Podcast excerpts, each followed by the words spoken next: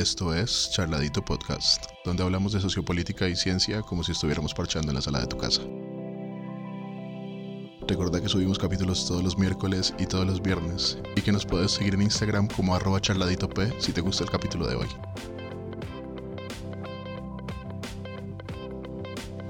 ¿Cómo ven lo que está pasando en Estados Unidos ustedes? O sea, el racismo, el abuso policial, eh, porque yo creo que estamos como tomando muchas tendencias de Estados Unidos, ¿no? Estamos, eh, estamos más preocupados por lo que le pasó, por lo que le pasó a John Floyd que lo que le pasó a Dylan Cruz. George. Eh, A George, George, Floyd. George, George Floyd. Soy racista, me confundí el nombre. Eres racista porque le estás negando el nombre. Eres antiprimo porque estás negando mi nombre. Uy, el viejo George. Uy, El primo Floyd. Primo Floyd. Qué buen nombre para una banda cover. Sí, sí, sí. Primo Floyd suena como un- a un pub o a un bar, algo así. Uy, montemos un bar en Palmira. Primo Floyd. Mon- Montemos un bar en Palmira. Bueno, pero, pero, ¿cómo ven ustedes esto que está pasando? a propósito, ya la BBC publicó eh, muerte de George Floyd, el llamativo silencio de Justin Trudeau cuando le preguntaron por la posición de Trump. bien curioso. Bien curioso. Trudeau Challenge. El Trudeau Challenge. Hashtag Trudeau Challenge en, en- en TikTok. Estamos en TikTok como arroba choladito P. Eh, si quieren ver el Trudeau Challenge, ahí está. A ver quién puede hacer más caras que Trudeau cuando le, pregu- cuando le hagan preguntas incómodas. En el tema de, de este eh, pobre, pobre hombre Floyd, pues evidentemente hay más de una, de una consideración a hacer, pero a mí, a mí personalmente la que más me interesa y, me llama mi atención y me apasiona es el asunto del, del racismo. Porque, porque el asunto no es tan simple como, lo voy a decir de la manera más vulgar posible y lo aclaro para que nadie se vaya a ofender. Eh, el asunto no es tan simple como eh, es que me caen mal los negros, es que los negros son esto, los negros son aquello. Eh, es más, ni siquiera se limita a los mal llamados negros. El asunto es más general y más, eh, más profundo, más elaborado, porque tiene, tiene unas fuertes raíces históricas. El racismo es una construcción eh, del, coloniali- del colonialismo sobre la base de la esclavitud. Eh, por eso me apasiona tanto el tema del racismo.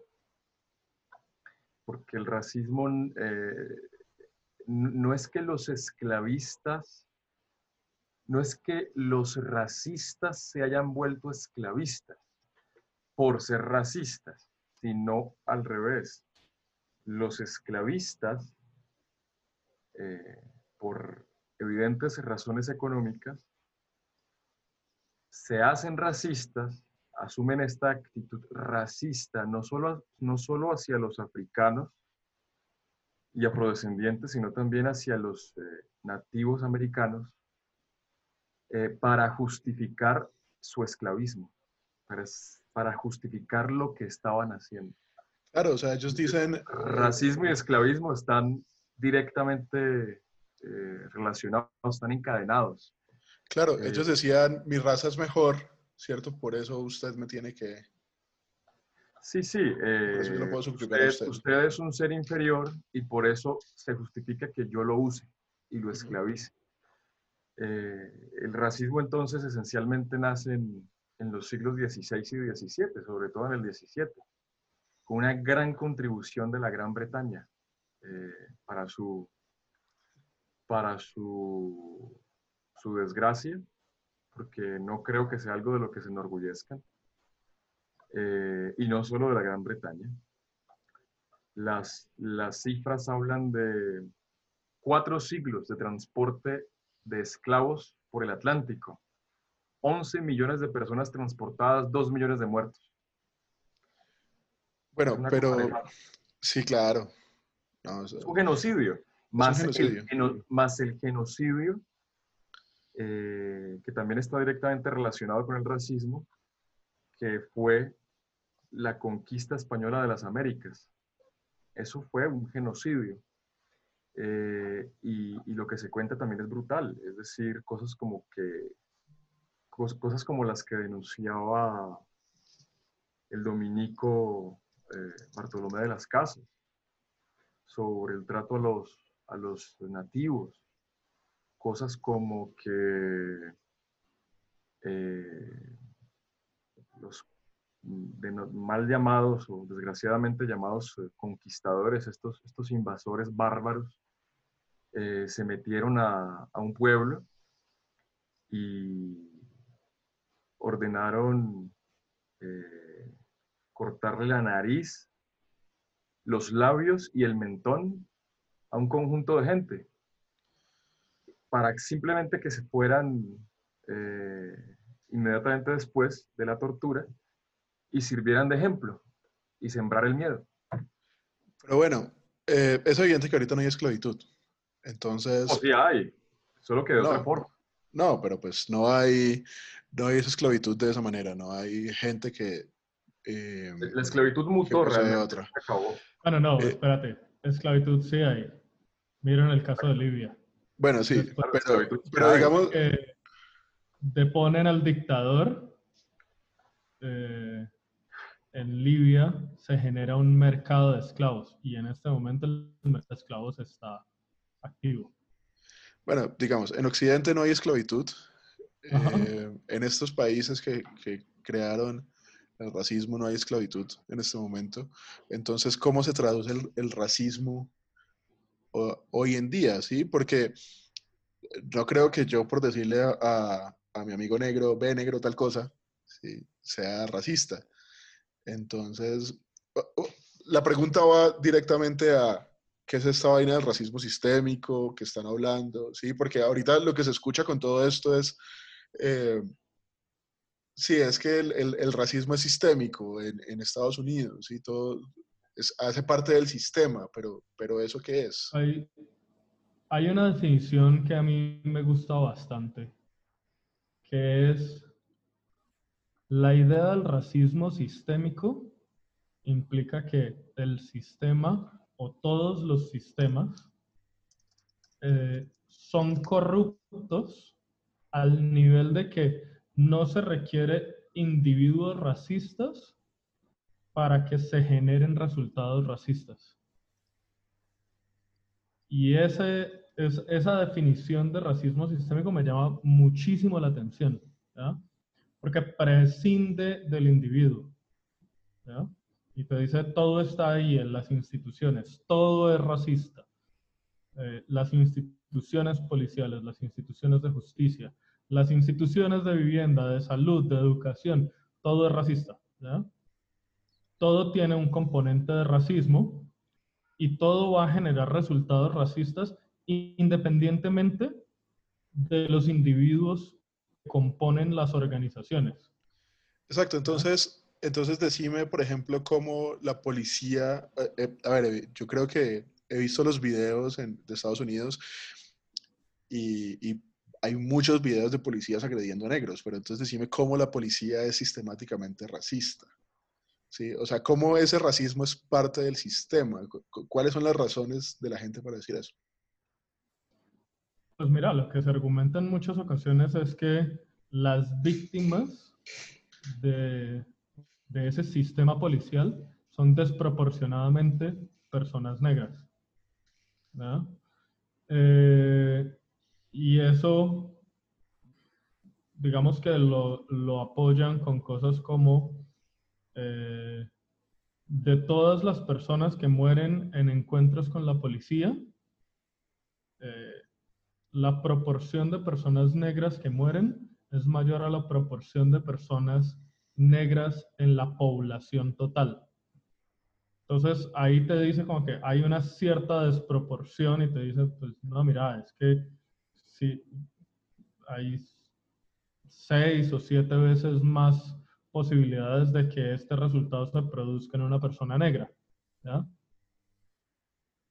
Yo te voy a decir, y, y yo sé que por esto me van a crucificar muchas personas, pero pues para eso estamos, ¿no? Eh, que nos crucifiquen, por eso te estás dejando crecer el pelo. Claro. Eh, el racismo es real, pero no es la única causa de disparidad en diferentes escenarios de la vida social y no es ni siquiera la principal causa de disparidad en esos diferentes escenarios de, de la vida social. Y decir todo es racista es un argumento tremendamente perezoso, pero además tremendamente peligroso, porque te deja sin salidas. Porque no te está dando eh, un camino que te permita evidentemente decir, mira, el racismo es esto, se expresa de esta manera y lo solucionamos así. Si todo es racista, ¿cuáles son las medidas que yo tengo que tomar para que todo deje de ser racista? Porque yo estaba, porque yo estaba pensando ahorita que estabas hablando y es, digamos, la policía, eh, tenemos esa estadística pues de que la policía ataca más, ataca más personas negras, eh, pero entonces, pues, ¿estas personas negras son pobres? ¿Sí? O sea, ¿es porque son personas negras o porque son pobres? Entonces, si el racismo es sistémico, si, si ese es el argumento, pensaba yo, entonces, no, es que también la distribución social de la riqueza es racista.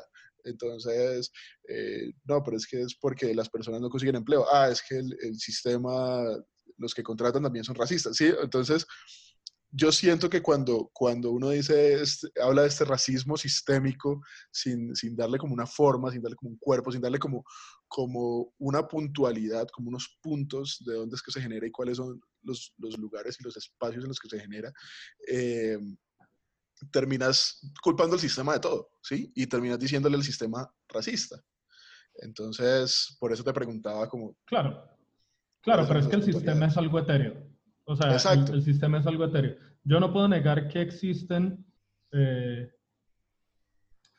instituciones o normas que tienen su asidero en el racismo, ¿ya?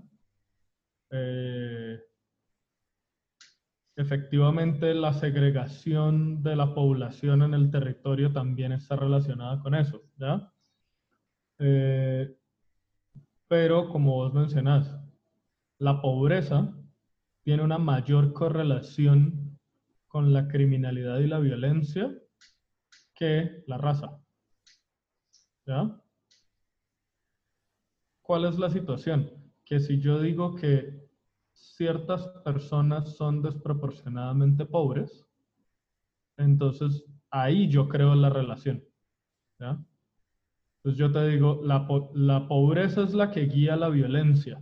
Pero si yo te digo que ciertas personas de cierta raza tienen una mayor propensión a ser pobres, entonces yo estoy creando la correlación entre raza y violencia. Y cuando un alcalde dice, vamos a enviar a la policía a verificar las zonas más violentas de la ciudad, vamos a requisar a las personas, vamos a incautar armas, vamos a detener a, a las personas que están metidas en actividades ilícitas, vos generalmente vas a ir a las zonas más violentas y por lo tanto a las zonas más pobres. Y entonces se va a ver como que estás apuntando la medida a ciertas personas por el color de la piel cuando, cuando en realidad lo que estás haciendo es buscando la correlación por el otro lado, ¿ya? Que es violencia. Entonces, efectivamente las correlaciones existen, pero no siempre son tan claras. ¿Ya? Eh, un estudio que hicieron en Nueva York de personas afrodescendientes, afroamericanas, y lo comparaban con inmigrantes de las Antillas, que eran negros y eh, cuyo idioma original era el inglés. ¿ya? Entonces, personas, por ejemplo, de Bahamas o de Jamaica. ¿ya? Y comparan no a, las, a estas personas estrictamente, sino a la segunda generación. Entonces comparan a los hijos de negros de las Antillas con los hijos de negros estadounidenses. Mismas condiciones de inicio, eh, como es segunda generación, la policía no va a poder establecer ninguna diferenciación entre unos y otros, no sabe de dónde son, de dónde son originarios, si es que eran de Senegal o de Jamaica o lo que sea. Eh, y finalmente, después de, un, un, estudio de largo aliento, lo que se encuentran es que las personas de segunda generación de hijos de inmigrantes de las Antillas tienen un 58% más de ingresos que los, que los afroamericanos. entonces vos ahí estás controlando la cuestión racial. Pero entonces vos, la, me estás diciendo... racial es el ceteris paribus. Vos me estás diciendo, vos me estás diciendo entonces que hay una posibilidad de que eh, lo que le haya pasado a este man sea, no sea por un asunto de raza, o sea, no sea porque, porque el policía era racista. Yo no descarto que el policía sea racista probablemente lo es. Estoy diciendo que cuando vos lo miras en general y como cuestiones estadísticas, tenés una mayor posibilidad de que se deba a uso policial por el hecho de que la policía tiene demasiado poder. Y ese esa policía con demasiado poder no solamente es un asunto que debe preocupar en Estados Unidos, es un asunto que también debe preocupar en Colombia. La policía en Colombia tiene demasiado poder, tiene demasiada capacidad para ejercer la violencia física sin ningún tipo de control, sin ningún tipo de rendimiento de cuentas. Y eso te va a generar casos de abuso, de, abuso policial. ¿ya? que van a afectar también a las, a las minorías étnicas. Sí, evidentemente. Y hoy con una cámara en un celular, todo el mundo tiene la posibilidad de sentirse ofendido por ese tipo de cosas. Y, está bien que nos sintamos ofendidos. Yo no tengo, no tengo pruebas, pero tampoco tengo dudas de que este policía era racista. Pero yo no puedo decir que en el enfrentamiento entre un policía blanco y, y un hombre negro, necesariamente va a haber racismo. Ese es el problema. Lo que sí puedo decir es que la capacidad para el ejercicio de la autoridad y el ejercicio de la fuerza de manera desmedida es tremendamente alta. Y eso es algo que se tiene que corregir. O sea, porque yo, yo soy de los que creo que sí, ah, sí los policías en Estados Unidos son altamente racistas. Sí, yo soy de los que, pero, pero eso que me estás diciendo me hace pensar como que no necesariamente es una cosa que se promueva desde la institución, ¿sí? Lo que hablábamos de no es una vaina sistemática, no es una vaina que, que la institución, o no sé, pues, o sea, seguramente hay, hay comunidades que son mucho más racistas que otras, pero no creo que la policía activamente promueva el, el, el racismo, no, no, creo yo. Pero eh, lo que vos decís, ¿no? O sea, como que es, lo que vos me estás diciendo es que es probable que, que, que haya un alto porcentaje por, por desigualdad, o sea, por, por, pobreza, hay un alto porcentaje por brutalidad policial y también hay un porcentaje por racismo. Es lo que, lo, lo que estás tratando de, de decirme, lo que entendí pues de lo que me estás diciendo. Claro, claro, efectivamente. O sea, nadie puede negar que es un, una variable que entra en juego. Lo que yo digo es que no necesariamente es ni la única variable, ni la variable más importante. ¿ya? Cuando uno analiza un caso específico, sí, en ese caso específico puede ser que nosotros encontremos que la cuestión racial es la más importante. Pero cuando uno lo mira en el agregado, probablemente no es así. ¿ya? Eh, es, el, es el hecho simple de que la policía tiene una capacidad para ejercer su autoridad de forma desmedida. Mira, ocurren cosas como estas, que me parecen a mí absurdas. Si vos vas en una autopista en Estados Unidos y la autopista tiene un límite de velocidad de 60 millas por hora, pero vos te cruzas, ves un, un carro de policía que va a 60 o sea, el límite de velocidad es 80, pero, el, pero la, la el carro de policía va a 60, vos no puedes sobrepasar a ese carro de policía. Independientemente de si no violas el límite de velocidad. Porque ellos lo perciben como una falta de respeto a la autoridad del sobrepasar a un vehículo policial. Okay. Entonces, ese es el tipo de cosas que la gente con poder se enloquece. O sea, si yo puedo ejercer el poder sobre una idiotez como esa, de, no, es que cómo me van a sobrepasar, mira, pero es que no van, más no van por encima del límite de velocidad. No importa, ¿cómo me van a sobrepasar? Si yo puedo ejercer poder sobre una idiotez como esas, mira, yo me voy a enloquecer con lo que sea. Creo que lo decíamos hace un par de capítulos, ¿no? En el, en el capítulo justamente en el que hablábamos de la policía en Colombia, que toda persona que tenga la capacidad de ejercer la violencia o de, o de usar un arma, pues tiene que saber cuándo usarla. Y, y, en Estados Unidos me parece que eso sí es sistémico, el asunto de que la, de que la policía tiene demasiada fuerza eh, para abusar de ello, ¿no? O sea, o se pueden arrestar por, eh, porque te resististe el arresto. O sea, llegan a arrestarte, ¿sí? Y vos preguntas, ¿pero por qué me va a arrestar? Sin razón alguna. Y entonces ya te estás resistiendo al arresto, entonces ya te pueden arrestar por eso. Es, pasan ese tipo de cosas es de, esos, de ese paquete de ridiculeces que salen de Estados Unidos. y es algo, porque yo quiero traer el tema acá a Colombia, el tema de la raza también, pero que acá en Colombia también está pasando, ¿no? O sea, la policía también como que tiene esa de autoridad, eh, pero como que quieren pues que vos... Yo soy una de las personas que cree que el respeto se gana y no se infunde. El respeto debe ganarse. Entonces, cuando una persona viene a mí a decirme es que usted me tiene que respetar, ¿sí? Solo por el hecho de... ¿sí? Entonces, eh, me parece que hay, hay, un problema, ¿sí? Usted tenés que ganar ese respeto, ¿cómo? Haciendo bien tu trabajo. ¿Cómo? Brindando la protección necesaria. ¿Cómo? ¿Sí me entendés? Usando la violencia cuando se debe, evitando los abusos policiales.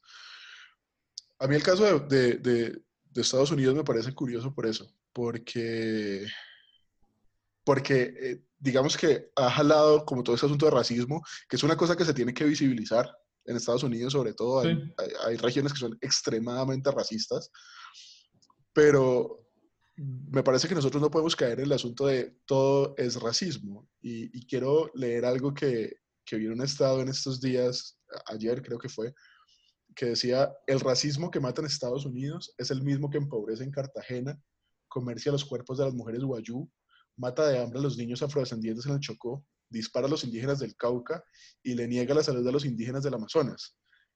Y me parece que estás metiendo 300 cosas ¿sí? en, el problema del racismo. No sé el primo qué opina al respecto. Pues que te vi con cara de pensando. Sí, es que necesariamente no es una sola variable. Necesariamente allí hay eh, distintas razones. Eh, sin embargo, ah, eh, el asunto del racismo no, no pierde peso en el panorama general. y no podemos permitirnos quitarle peso porque eh, se trata de lo que, de lo que decía cuando arrancamos. Es una construcción que, que me permite eh, justificar el esclavizar. Eh, en esa dinámica, históricamente se dividen las cosas entre europeos que gobiernan a no europeos. básicamente es eso. Y en el camino se establece una eh, percepción de superioridad-inferioridad. Tanto así que en su momento, eh, cuando el fraile de las casas lleva su testimonio de las barbaridades de los conquistadores españoles acá a la corona española, surge un debate entre este fraile que dice, no, son indígenas, no son españoles, no son europeos, pero tienen alma, no se les debería maltratar, se les debe considerar como, o se les puede considerar, y a todo ese territorio se le puede considerar como un protectorado de la, corona. Y un jesuita, tristemente célebre porque se va al, extremo contrario y dice, no, eh, esa gente no tiene alma, luego se les puede maltratar y se les puede esclavizar y se les puede usar, etc. Ese es el racismo. El racismo implica que yo, sobre una sensación de superioridad y de desprecio por el otro, pretenda abusar de él de una manera u otra. Claro, pero, pero por ejemplo... Sobre la base de distintos orígenes étnicos, por supuesto. Claro, pero por ejemplo... dale. Eso no, eso, no, eso no se puede despreciar porque eh, yo pienso que el ser humano es tal que si esas cosas se olvidan, puede recaer en ellas. Eh, es decir, hubo filósofos de la antigüedad que defendían la esclavitud. Eso está descrito, por ejemplo, en la política de Platón. Yo ya no recuerdo si era Aristóteles o era el mismo Platón que defendían la esclavitud. Y también está la Biblia, tranquilo. Eh, exactamente. Eh, entonces, eh, no podemos permitir que eso se olvide. Es un, es un capítulo oscuro y es una, es una lección muy importante. Porque si bien, por ejemplo, este fraile de las casas defendió a los indígenas, eh, al punto que por su testimonio e intervención e, e, intercesión, la corona en 1540 y tantos, creo que 1042, eliminó, prohibió el maltrato y la esclavitud de los aborígenes. Si bien esto, esto es así, este mismo fraile llega y dice, sí, va a haber una, una, una una descompensación en la mano de obra por la ausencia de nativos, pero tranquilos, que eso lo podemos compensar trayendo esclavos africanos. ¿no? Chimba. ¿Mm? Chimba. ¿Mm? O sea, abro un hueco para llenar otro. O sea que implícitamente queda una clasificación. Los europeos y por debajo los indígenas y más abajo los mal llamados negros. Eh, esto es algo que como, especie no nos podemos permitir. Además hay que tener en cuenta que raza es solo una, la raza humana, el género humano. Yo no tiene, creo... Tiene sus, sus matices genéticos, pero en un 98% somos una sola cosa. Yo no creo que eh, los negros sean mal llamados negros. Y quiero decirle a los oyentes que esta discusión va a seguir en un próximo episodio porque no nos va a alcanzar para las media hora que estamos sacando. Escúchenos en arroba charladito P. Eh, es, síganos en arroba charladito P. Escúchenos en Spotify, Apple Podcasts y YouTube, desde donde pueden compartir los capítulos. Em, y los esperamos en el próximo episodio en el que vamos a seguir con este tema.